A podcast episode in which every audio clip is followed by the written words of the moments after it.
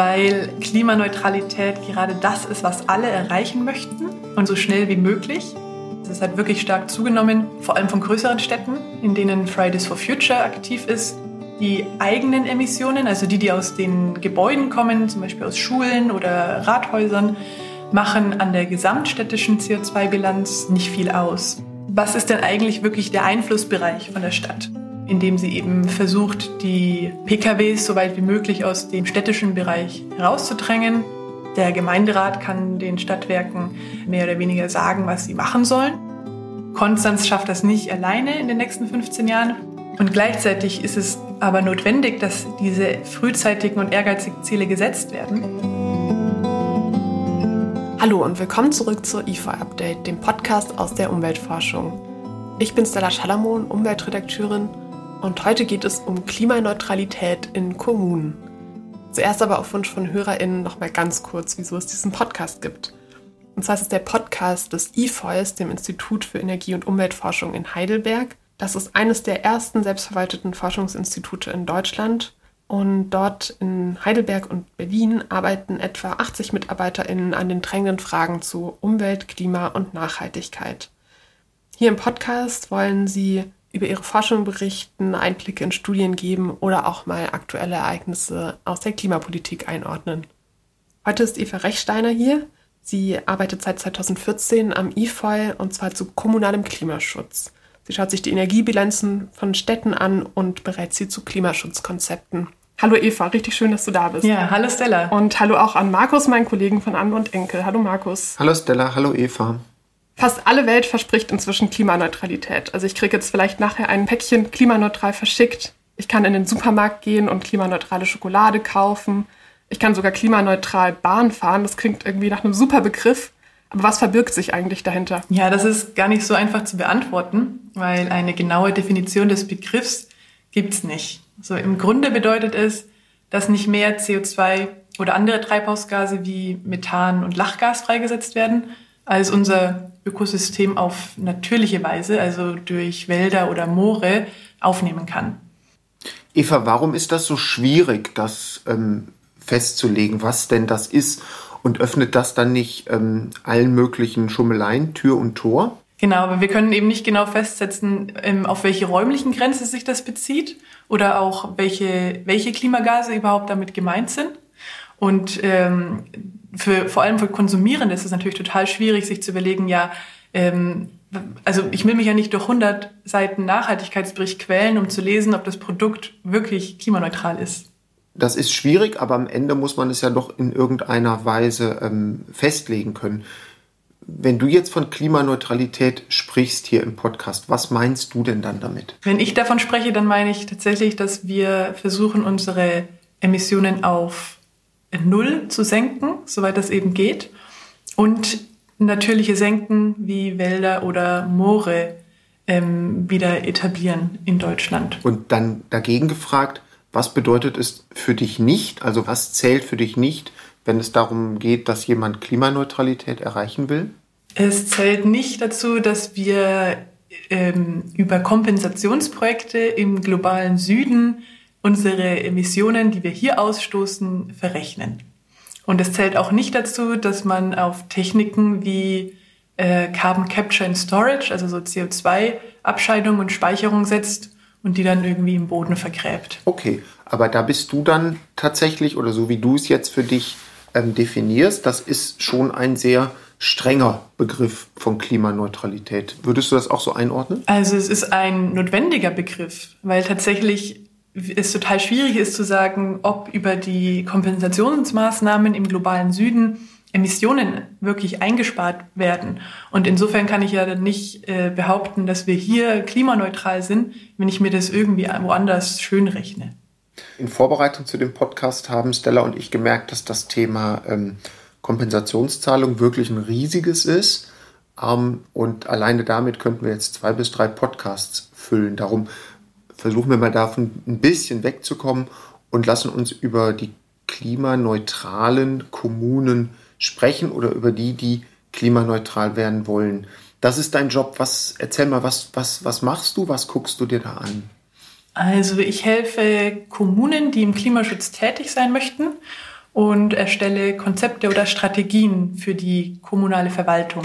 Das heißt, wir arbeiten da mit verschiedenen Ämtern zusammen, meistens ist es Umweltamt oder auch mit der Klimaschutzleitstelle und schauen uns eben an, wo entstehen die ganzen Emissionen in der Kommune, erstellen Energie- und CO2-Bilanzen und überlegen dann gemeinsam ähm, auch in Gespräch mit vielen anderen Akteuren, eben den, zum Beispiel den Beteiligungsunternehmen, Stadtwerke, Wohnungsbaugesellschaften und ähnliche, wie wir, also was man tun kann, um Energie einzusparen. Und wie ist es dann, kommen dann die Kommunen selbst auf euch zu oder läuft es dann immer so über die anderen Behörden wie das Bundesumweltamt? Die Kommunen kommen direkt auf uns zu. Also wir sind seit äh, über 30 Jahren im kommunalen Klimaschutz tätig und äh, genau da auch mehr oder weniger bekannt.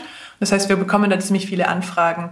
Und vor allem jetzt in der letzten Zeit, das ist halt wirklich stark zugenommen, ähm, vor allem von größeren Städten, in denen Fridays for Future aktiv ist. Und ähm, die haben ja verstärkt darum geworben, die Klimaschutzziele bis 2030 oder 35 umzusetzen.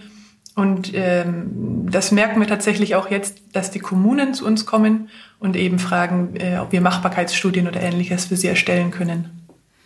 Dann erzähl uns doch mal aus deiner Arbeit, was ihr denen tatsächlich vorstellen könnt. Denn für mich gucke hier aus dem Fenster, sehe hier die Berliner Großstadtstraßen und denke, wow, das ist gar nicht so einfach für eine Kommune, ähm, ihre CO2-Emissionen für ihren, für ihren Bereich zu verändern.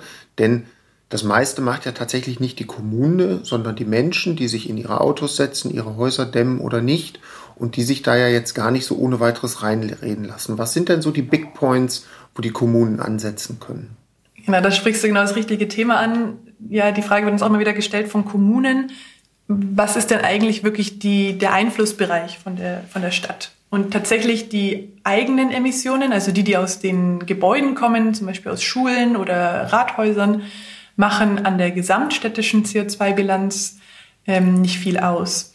Und trotzdem ist es ein Bereich, in dem Kommunen eben sehr gut tätig werden können, eben weil sie 100% Einfluss darauf nehmen können. Und das heißt, im ersten Schritt empfehlen wir auch, in ein Energiemanagement einzuführen, ein kommunales, und ähm, ja, zu sehen, wie sie ihre Akteure, vor allem die Beteiligungsunternehmen, mit reinnehmen können. Das klingt jetzt ein bisschen technisch. Kannst du das mal an einem Beispiel ähm, exemplifizieren? Mhm. Also wenn wir uns hier in Heidelberg anschauen, da ähm, haben wir einen großen Teil Fernwärme, aber diese Fernwärme kommt aus dem Kohlekraftwerk in Mannheim. Das heißt, wir haben hier zwei Probleme. Einmal ein riesiges Kohlekraftwerk, was eben äh, erstmal nicht so schnell abgeschaltet werden soll. Und dann eben den Effekt, dass wir ja, wenn, wenn Heidelberg die Fernwärme erneuerbar machen müß, möchte, sich das eben erstmal überlegen muss, wie sie es machen kann. Aber die Kommune kann hier tatsächlich schon ähm, viel Einfluss darauf nehmen, eben weil die Stadtwerke ein städtisches Unternehmen sind. Das heißt, der Gemeinderat kann den Stadtwerken äh, mehr oder weniger sagen, was sie machen sollen. Und dann ist es natürlich nochmal ähm, abhängig von den wirtschaftlichen Rahmenbedingungen, inwiefern die Stadt das wirklich oder die Stadtwerke das dann wirklich machen. Aber das ist ein Thema, mit dem wir uns eben sehr intensiv beschäftigen, die Wärmeversorgung in Kommunen und wie diese klimafreundlicher gestaltet sein kann. Wärmeversorgung mit Stadtwerken ist dann, geht dann aber auch schon weit über die Kommune eigenen Gebäude hinaus, oder? Ja, das geht dann äh, darüber hinaus. Das geht tatsächlich, das ist total abhängig von den ähm, Voraussetzungen in der Kommune. Das können mal 10 Prozent sein der Gebäude, die versorgt werden. Das kann aber auch 60 oder 70 Prozent sein. Und wenn du jetzt mal zurückgehst zu Heidelberg, ähm, was können die jetzt tatsächlich machen? Kannst du das noch so ein bisschen erklären? Also die Stadtwerke könnten jetzt im ersten Schritt eine Potenzialanalyse erstellen lassen und eben wirklich genau schauen, wo könnten wir denn alternative Energien einsetzen. Da gibt es Ideen, dass man eine ähm, Flusswärmepumpe einsetzt, eben um Wärme aus dem Neckar zu bekommen. Es gibt auch die Idee, in der Nähe Geothermie zu nutzen.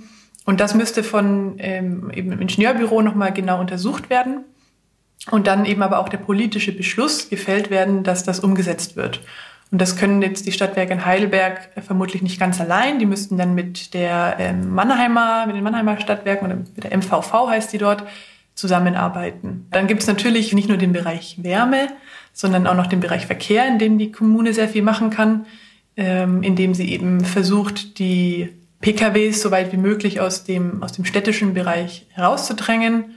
Ähm, das geht auch wieder einher mit einer engen Zusammenarbeit mit dem Nahverkehrsanbieter, dass man schaut, okay, wie können wir eigentlich die Pendlerströme, die wir haben, die sind nämlich in Heidelberg besonders stark, wie können wir diese reduzieren? Wir haben jetzt über Heidelberg geredet. Was sind denn so die machbaren oder gut machbaren Top-Maßnahmen in anderen Kommunen? Also in den meisten Kommunen ist es sehr ähnlich. Es geht immer wieder darum, dass die Gebäude saniert werden müssen. Also in den meisten Kommunen kommt ein Großteil der Emissionen aus dem Wärmebereich. Das heißt, die Erdgasheizungen im Keller oder die Ölheizungen äh, sind eben für, den, für, den, für die CO2-Emissionen in der Stadt verantwortlich. Und da ist ein, ein wichtiger Bereich, eben diese Gebäude zu sanieren. Das liegt jetzt nicht zu, zum Großteil in den Händen der Kommune, sondern die ist da abhängig von Bundes- und Landesgesetzen. Aber was Kommunen machen können, ist äh, zum Beispiel eigene Förderprogramme aufsetzen, eine, eine, eine Beratungsagentur vor Ort etablieren, wo die Menschen oder wo eben Hauseigentümerinnen sich informieren können, wie sie ihr Haus sanieren und ähm, ja, einfach viel, viel informieren und fördern. Kannst du Beispiele benennen, wo das dann tatsächlich auch sehr erfolgreich war? Ja, es gibt in verschiedenen äh, Kommunen Beispiele dafür.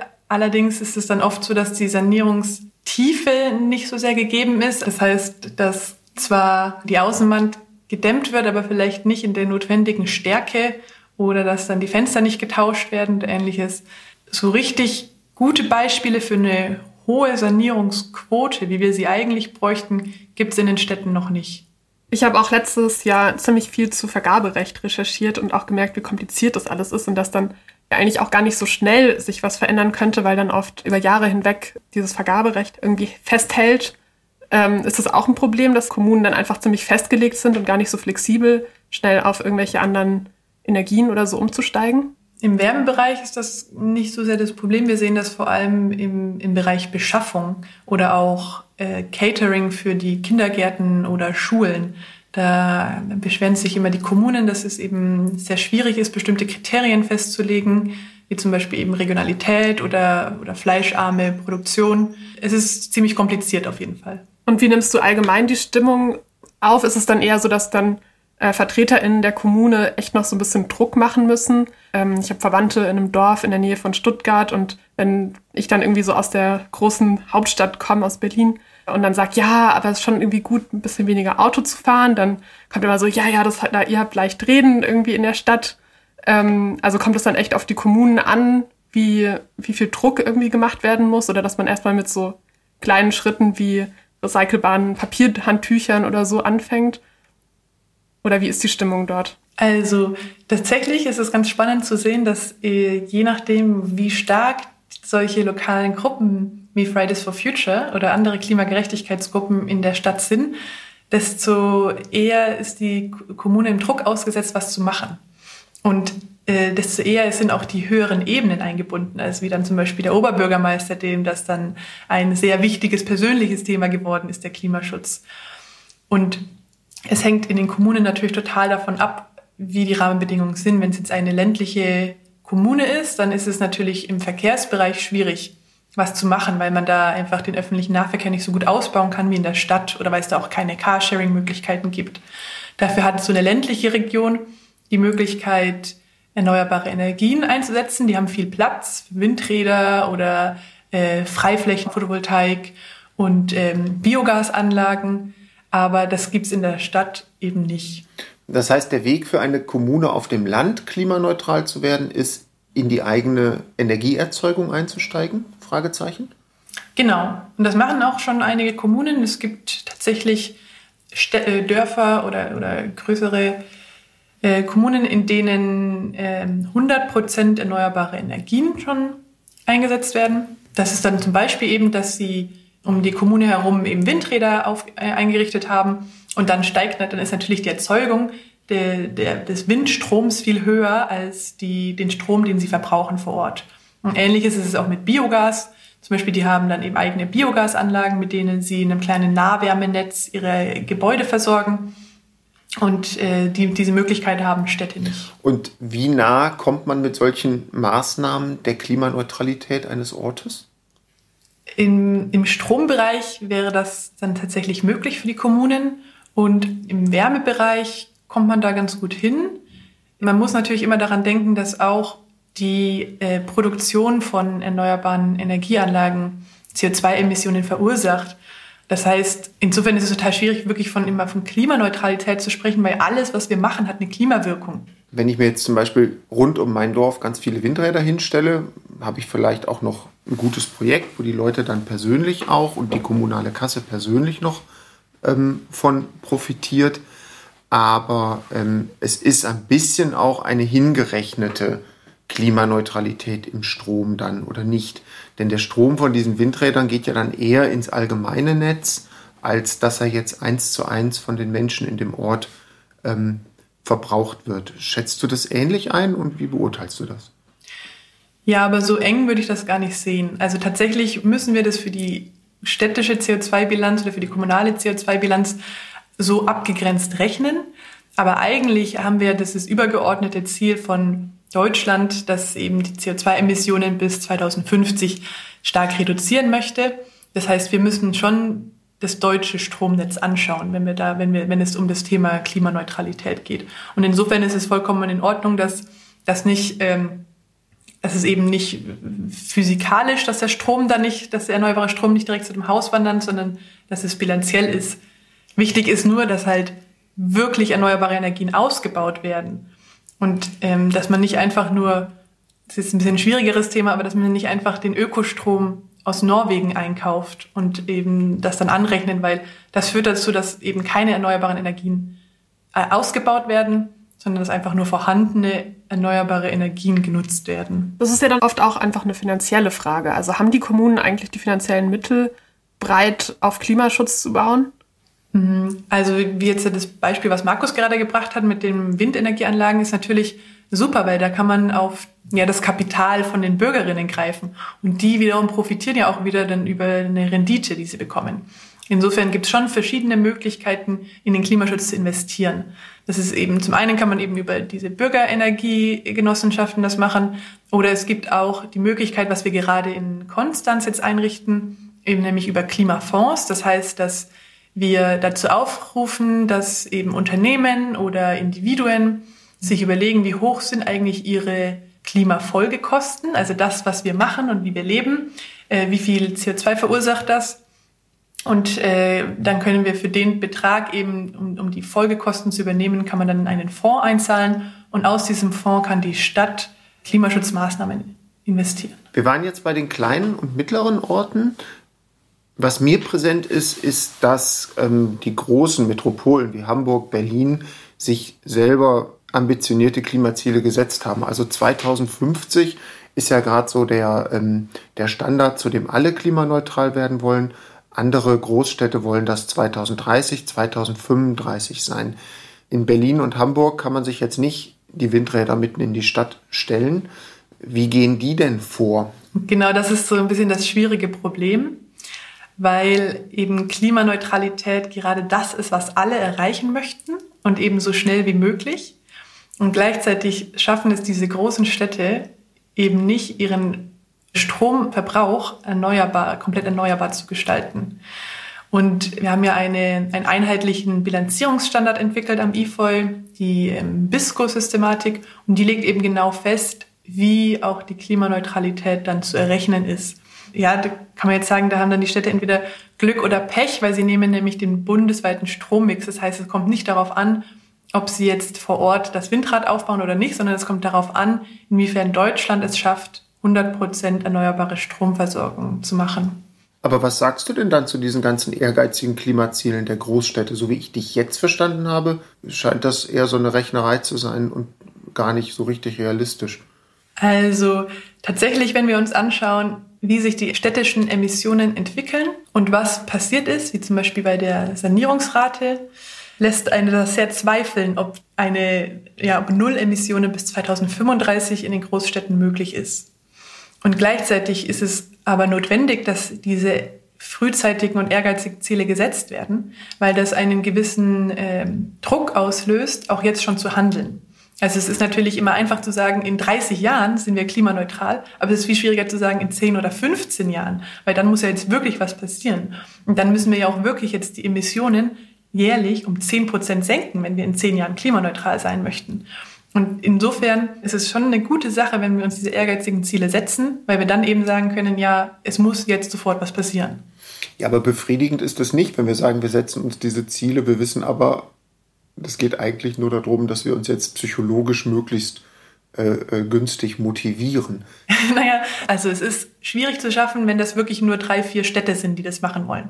Aber wenn diese drei oder vier Städte eine Vorreiterfunktion übernehmen und alle anderen sagen, oh ja, nee, das finde ich gut und ist total wichtig, und die dann eben auch einen Druck ausüben auf die Bundesregierung und die dann auch sagt, oh ja, nee, ist wichtig, machen wir, dann ist es tatsächlich gar nicht mehr so unrealistisch, dass wir das in 15 Jahren schaffen. Aber damit sind wir trotzdem auf der Seite der, der politischen Dynamiken und wir sind jetzt nicht da, wie man sich das vielleicht vorstellt, dass eine Kommune sagt, wir werden bis 2035 klimaneutral und dann kommt der Bürgermeister und macht irgendwas und dann sind die das tatsächlich. Kannst du denn ein Beispiel nennen, wo eine Kommune, eine größere Kommune glaubwürdig ambitionierte Klimaziele auch erreichen kann?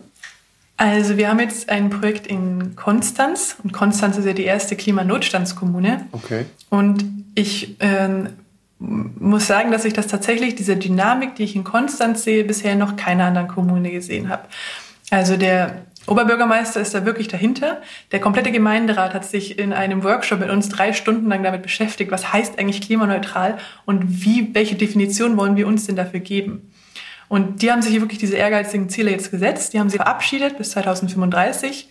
Wie das jetzt natürlich in den nächsten Jahren umgesetzt wird, das werden wir dann sehen. Aber auf jeden Fall ähm, ich finde find ich diese Dynamik dort sehr beeindruckend. Also gut, dann lass uns doch bei Konstanz bleiben. Auch wenn man jetzt noch nicht im Einzelnen sagen kann, was die machen werden, aber was sind denn dann die großen Schritte, die sie bis 2035 ähm, klimaneutral machen? Also die große Frage ist tatsächlich wieder, was machen wir mit der Wärmeversorgung? Was können wir dort einsetzen statt Heizöl und Erdgas? Das geht Hand in Hand eben mit der Gebäudesanierung, weil wir müssen die Gebäude auf einen ähm, niedrigen Wärmebedarf bekommen, damit wir erneuerbare Energien einsetzen können. Und wir haben jetzt einen Workshop mit den Stadtwerken und da überlegen wir uns eben gemeinsam die Strategie. Man sucht sich dann Sanierungsgebiete aus, in die man eben geht und in denen man die Häuser saniert, in denen man eine erneuerbare Nahwärme legt. Das kann dann irgendwie Solarthermie sein oder Geothermie. Es wird auch damit mit den Gedanken gespielt, dass man irgendwie Wärme aus dem Bodensee holen kann. Genau, ist auch noch ein wichtiger anderer Bereich natürlich die Frage, wie man die Bürgerinnen dazu motivieren kann. Dafür hat jetzt die Stadt Konstanz ein Kommunikationskonzept erstellt und äh, geht dann eben auch in die Stadt hinein und versucht dort die Bürgerinnen zu informieren, was haben sie eigentlich vor und was kann, was kann jede Einzelne dafür tun. Und siehst du da auch Potenzial für andere Kommunen oder hat jetzt einfach Konstanz besonders Glück, weil es eben der Bodensee zum Beispiel in der Nähe ist, ja, und die einfach von der Lage her mehr Möglichkeiten haben als andere Kommunen? Ich sehe das Potenzial auch auf jeden Fall in anderen Kommunen. Also wir könnten uns auch einen Heidenaufwand und Geld sparen, wenn wir einfach unseren Lebensstil ändern würden.